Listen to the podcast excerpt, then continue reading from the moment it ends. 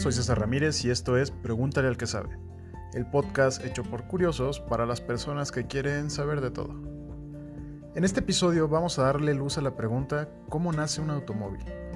Algunas veces damos por sentado que los automóviles existen y ya.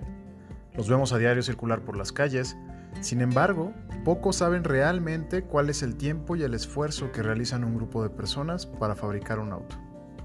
En las noticias escuchamos que México es un gran fabricante de autos. Dados los tiempos en que vivimos, también hemos escuchado que las fábricas están paradas a nivel mundial. ¿Esto nos afecta de alguna forma? Para responder a estas preguntas, tuve el gusto de platicar con una de las pocas personas que pueden decirte en el momento en que te subes a su auto, con mucho orgullo además, que la fabricación de los interiores dependió de él.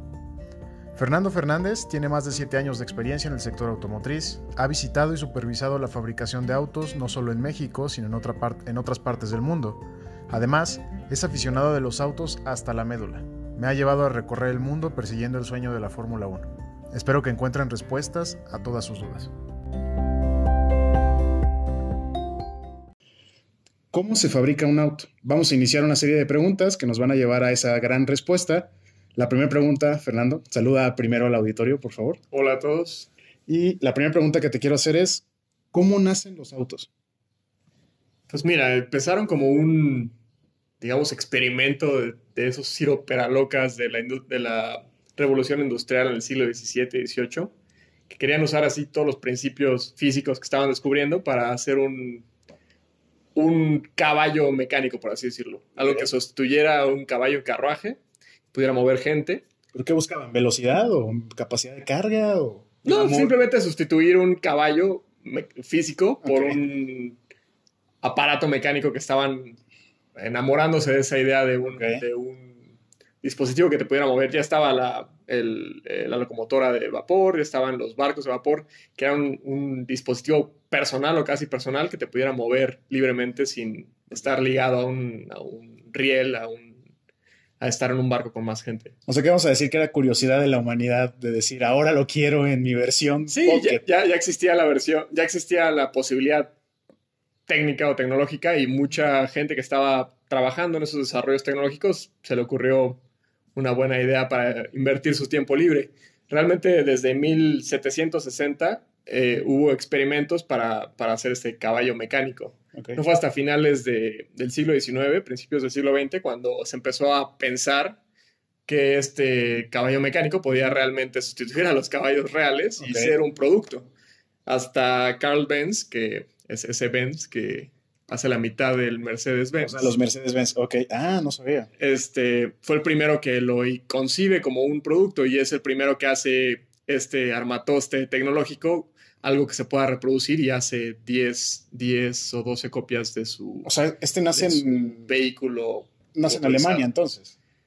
Es, es, el primer, es el primero que, que, se idea como un producto que se puede replicar. O sea, hay, hay muchos, muchos ejemplos, eh, digo, en el siglo XVIII y XIX de, de genios tecnológicos en, en, muchas partes del mundo, en Italia, en Estados Unidos, en Japón, que desarrollaron su propia versión de, de un, un auto. auto pero es hasta Carl Benz el que realmente tiene una opción que, que reproduce y que, y que vende a sus conocidos y demás con la idea de que eso a lo mejor es un, es un producto que se pueda comercializar. ¿Cómo, cómo pasamos de ahí a, a, las fábricas? O sea, ya tener armadoras y todo eso.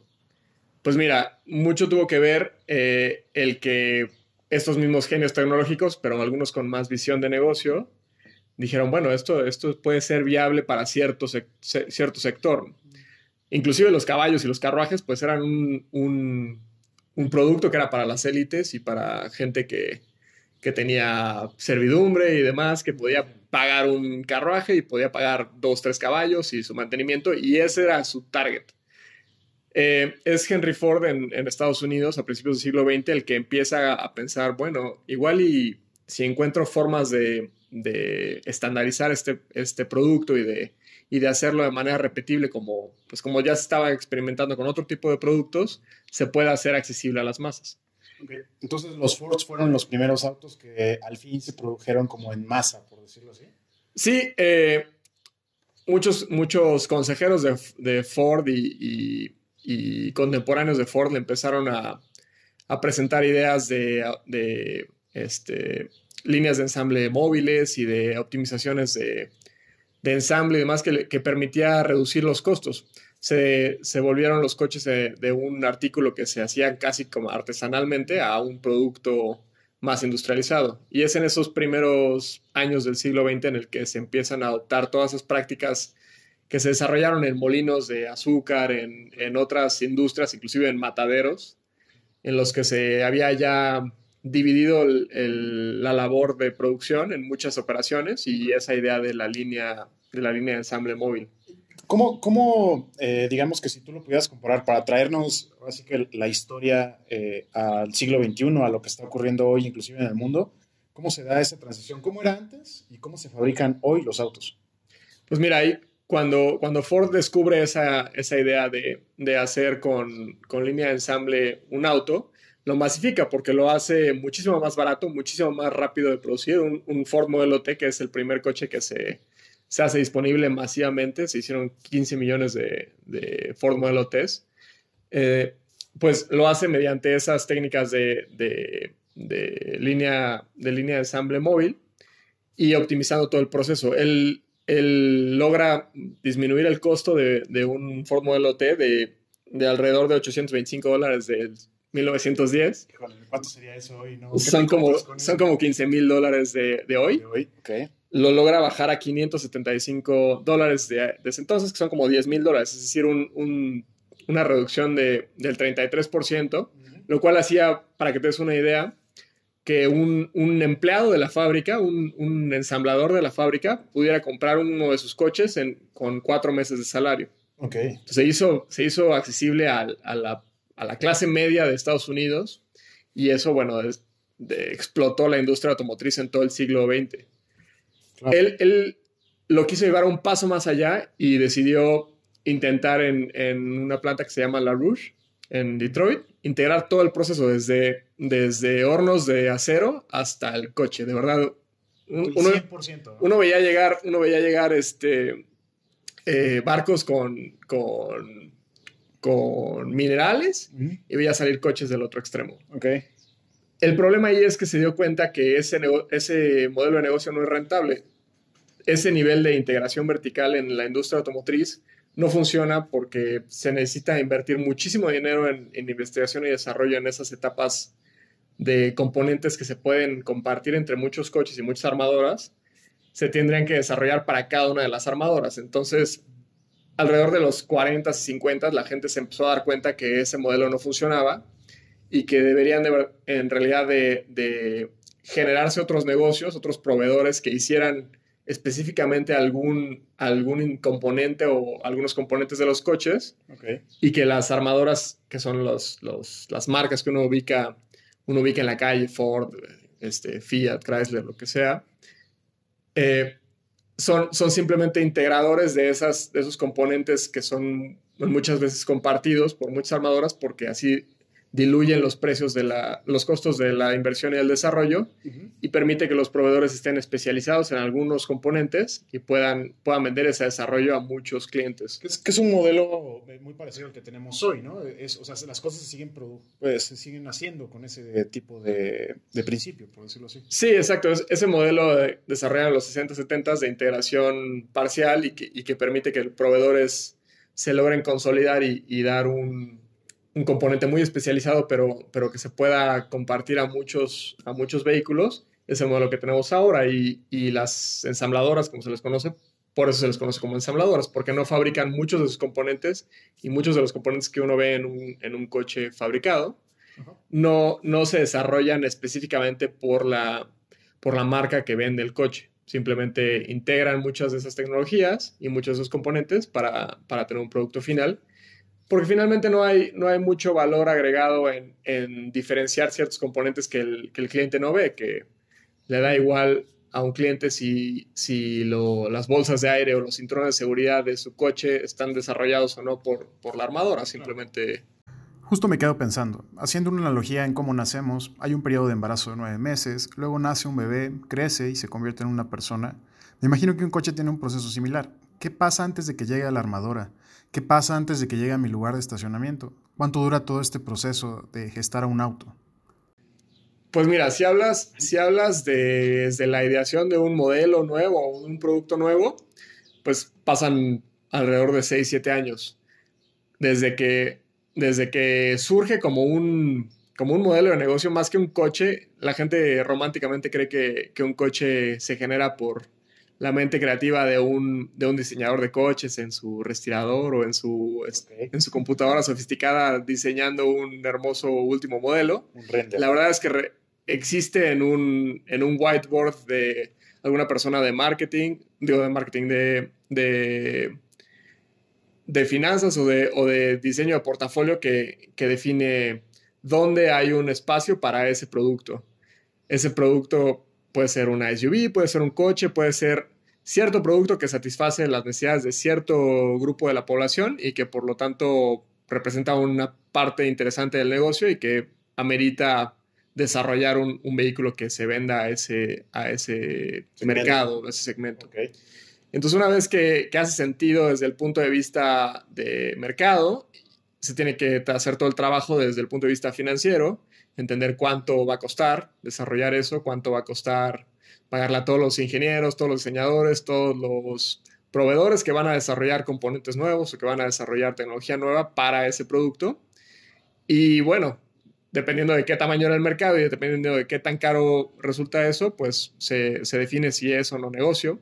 Si es negocio, pues arranca el desarrollo. Y ahí sí es donde entra... Ahí entra el respirador que decías. Exacto, ahí es donde entra el, el sexy genio creativo que, que desarrolla esos hermosos coches. Y, y bueno, todos los ingenieros que reciben ese sexy diseño y, deciden, bueno, ¿cómo diablos lo vamos a hacer? ¿no? ¿Cómo lo vamos a pasar de un diseño a, realmente un coche? Porque, la ficción contra la realidad, ¿no? Sí, porque el, diseño se mantiene, se mantiene erigido con, pura magia y puros buenos deseos del diseñador, pero son los ingenieros de producto los que realmente aterrizan esas ideas y las convierten en algo que se puede producir en masa, con buena calidad y que se puede vender a un, a, a un costo pues competitivo, porque finalmente si se desarrolla algo que es increíble, pero que está totalmente fuera de sus costos, pues no va a ser negocio. Aquí es donde ya entra la magia de la producción. Eh, entra todos los proveedores a esta caja llamada fábrica, hacen el ensamble, sacan el auto, lo dejan ahí estacionado. Y, por cierto, ¿cuánto tiempo lleva ya que todos los componentes entraron a la fábrica el producir un auto en promedio? Pues es, es engañoso si te pones a pensar desde que se hicieron los componentes, pero si consideras que todos los componentes ya están ahí en la planta de ensamble, que es lo que uno visualiza cuando imagina una ensambladora de coches. Toma eh, alrededor de dos horas de que entra el, coche a la primera estación del ensamble final hasta que sale como un coche totalmente armado y que enciende y eh, un operador puede manejar fuera de la línea de ensamble. Dos horas alrededor. Es súper rápido. Sí, porque estás hablando de miles de componentes que se están ensamblando en un trabajo coordinado como ballet, entre ballet y, nado sincronizado de, cientos, cientos, si no miles de operadores en una línea de ensamble móvil, en la que estás básicamente expulsando un, coche cada 45 60 segundos al final de la línea. es bastante impresionante. Supongo que ahí es justo donde se conecta con que pues, tienes a tu vendedor, que es el que nosotros conocemos de pie, que vamos en la calle y de repente vemos que alguien está vendiendo alguna marca de autos. Él va y ofrece esos lotes, por decirlo así, como distribuidor o cómo funciona ese pedazo. Pues mira, ah, hace unas décadas se, se, empujaba el inventario hacia los proveedores, es decir, tú producías eh, estimando más o menos lo que el mercado iba a querer y esos, esos vehículos se entregaban a los distribuidores y esos, esos distribuidores se hacían responsables de venderlos. Actualmente como ese, como ese esquema es muy costoso y además es muy, muy arriesgado porque no sabes realmente qué versiones, qué colores, qué combinación de vehículo va a querer el cliente, eh, para no incurrir en esos gastos de inventario, lo que se hace es que muchos de los, las armadoras actualmente hacen eh, construcción bajo pedido. Es decir, tú vas a un distribuidor y te gusta mucho el coche que ves en el, en el piso. En rosa fosforescente. En rosa fosforescente, con los rines que te gustaron y, y, en la versión exacta que te gustó.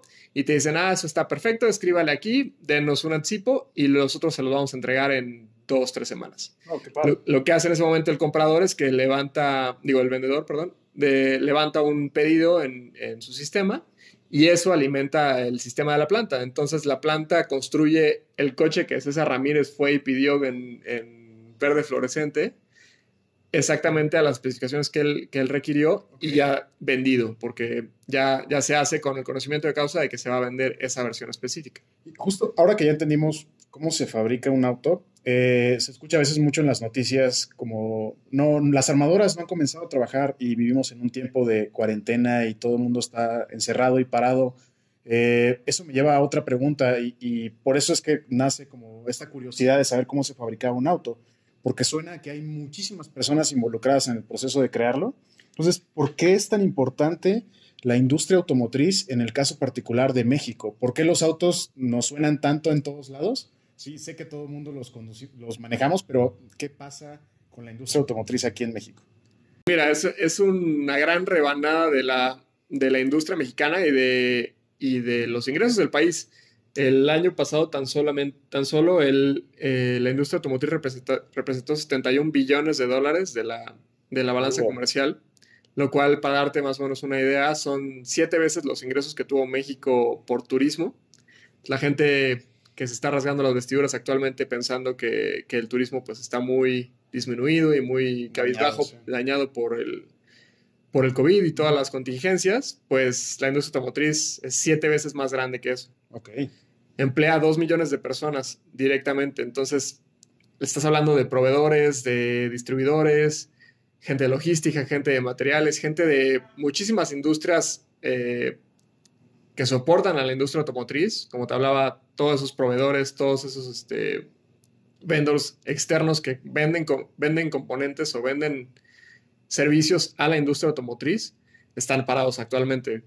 Pero, que además, y perdón que te interrumpa, no, no solo atienden las necesidades de México, atienden las necesidades del mundo, ¿no? Exacto. En, en México, en México hablando solamente de coches, se exportan tres veces más coches de los que se venden internamente en México. Okay. Y también componentes y demás están terriblemente integrados en la cadena de suministro de, de países como Estados Unidos, de Canadá, inclusive Europa y, y, Asia, que muchos de los componentes que se fabrican orgullosamente en México, en el norte del país sobre todo, se exportan a esos países y son parte integral de la cadena de, suministro de esas armadoras. Entonces, hablando, por ejemplo, de, arneses automotrices, de vestiduras de asientos, componentes críticos y, clave para, para, reanudar una operación en, alguna otra parte del, del, mundo, dependen de que en México se pueda restablecer estas, estas actividades.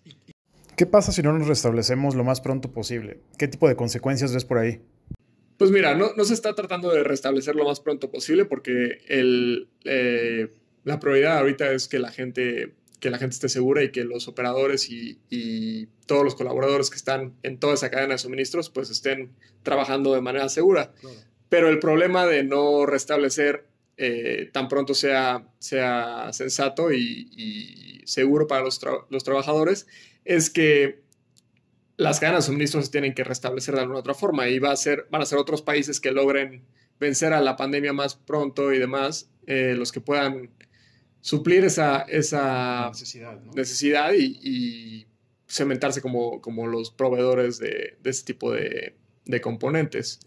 Justo eso me hace pensar algo. Eh, quizá la industria automotriz es una de las industrias más viejas que hay en el mundo, que aún son vigentes. Eh, sé que hay más viejas todavía que esa, pero esta es de las más importantes también. Eh, toda la situación del COVID ha cambiado la forma en que entendemos un vehículo. Antes de esto, quizá pues, en la mente de todo el mundo estaba utilizar coches, eléctricos, eh, los viajes compartidos tipo Uber. Ahora ni pensar en compartir un auto. Eh, ¿Cuál crees tú que sea el futuro de los autos?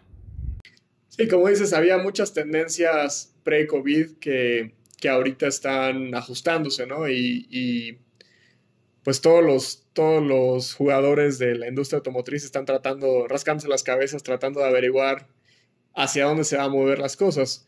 Las pocas experiencias que tenemos con, con los países que ya se han reactivado, como China, Italia y demás, eh, lo que se ha visto es curiosamente algunas tendencias se han revertido. Eso, eso que hablabas de, las, de los compartidos. vehículos compartidos, los Ubers y demás, hay gente que, que está decidiendo en estos momentos, en, en, en lugar de eso, buscar tener un, un, vehículo propio, dejar, dejar a lo mejor un, una opción de un transporte colectivo o un, o un transporte público en China, por ejemplo.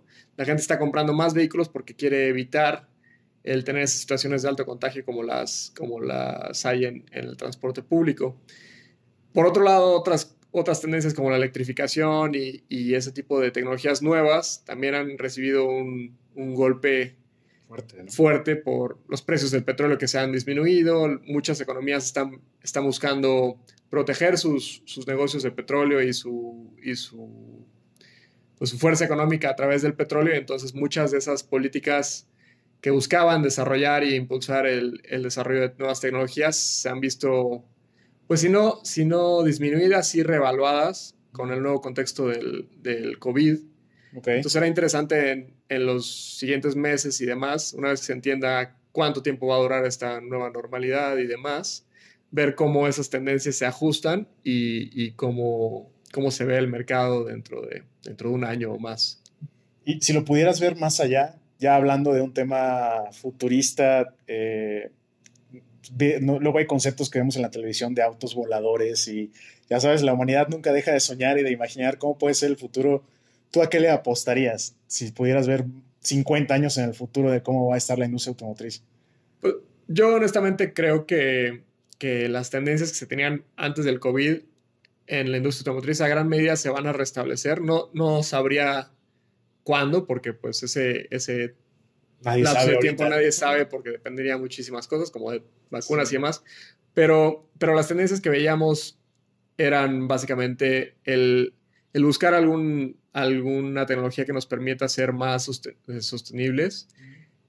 Eso va también muy de la mano del de, buscar que la gente comparta este gran activo y, bueno, en realidad pasivo y inversión que representa un, un vehículo con todos los conceptos de, economías compartidas, el tener un vehículo a lo mejor que cuando no lo estás ocupando se está, se está pagando a sí mismo a través de llevar gente autónomamente.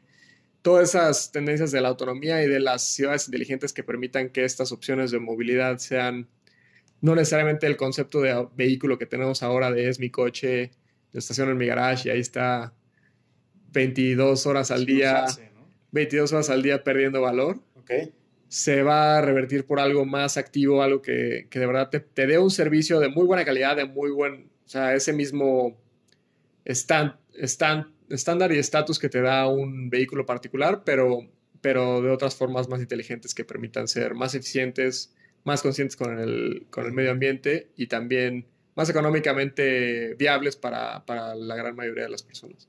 Pues muchas gracias, Fer. Con eso quedan aclaradas todas nuestras dudas y gracias por acompañarnos. No, un placer. Gracias a todos. Gracias por escuchar un episodio más de Pregúntale al que sabe. Te invitamos a encontrar más información en nuestro sitio web preguntalalquesabe.com. Si quieres proponernos temas nuevos de qué hablar, síguenos y escríbenos por redes sociales.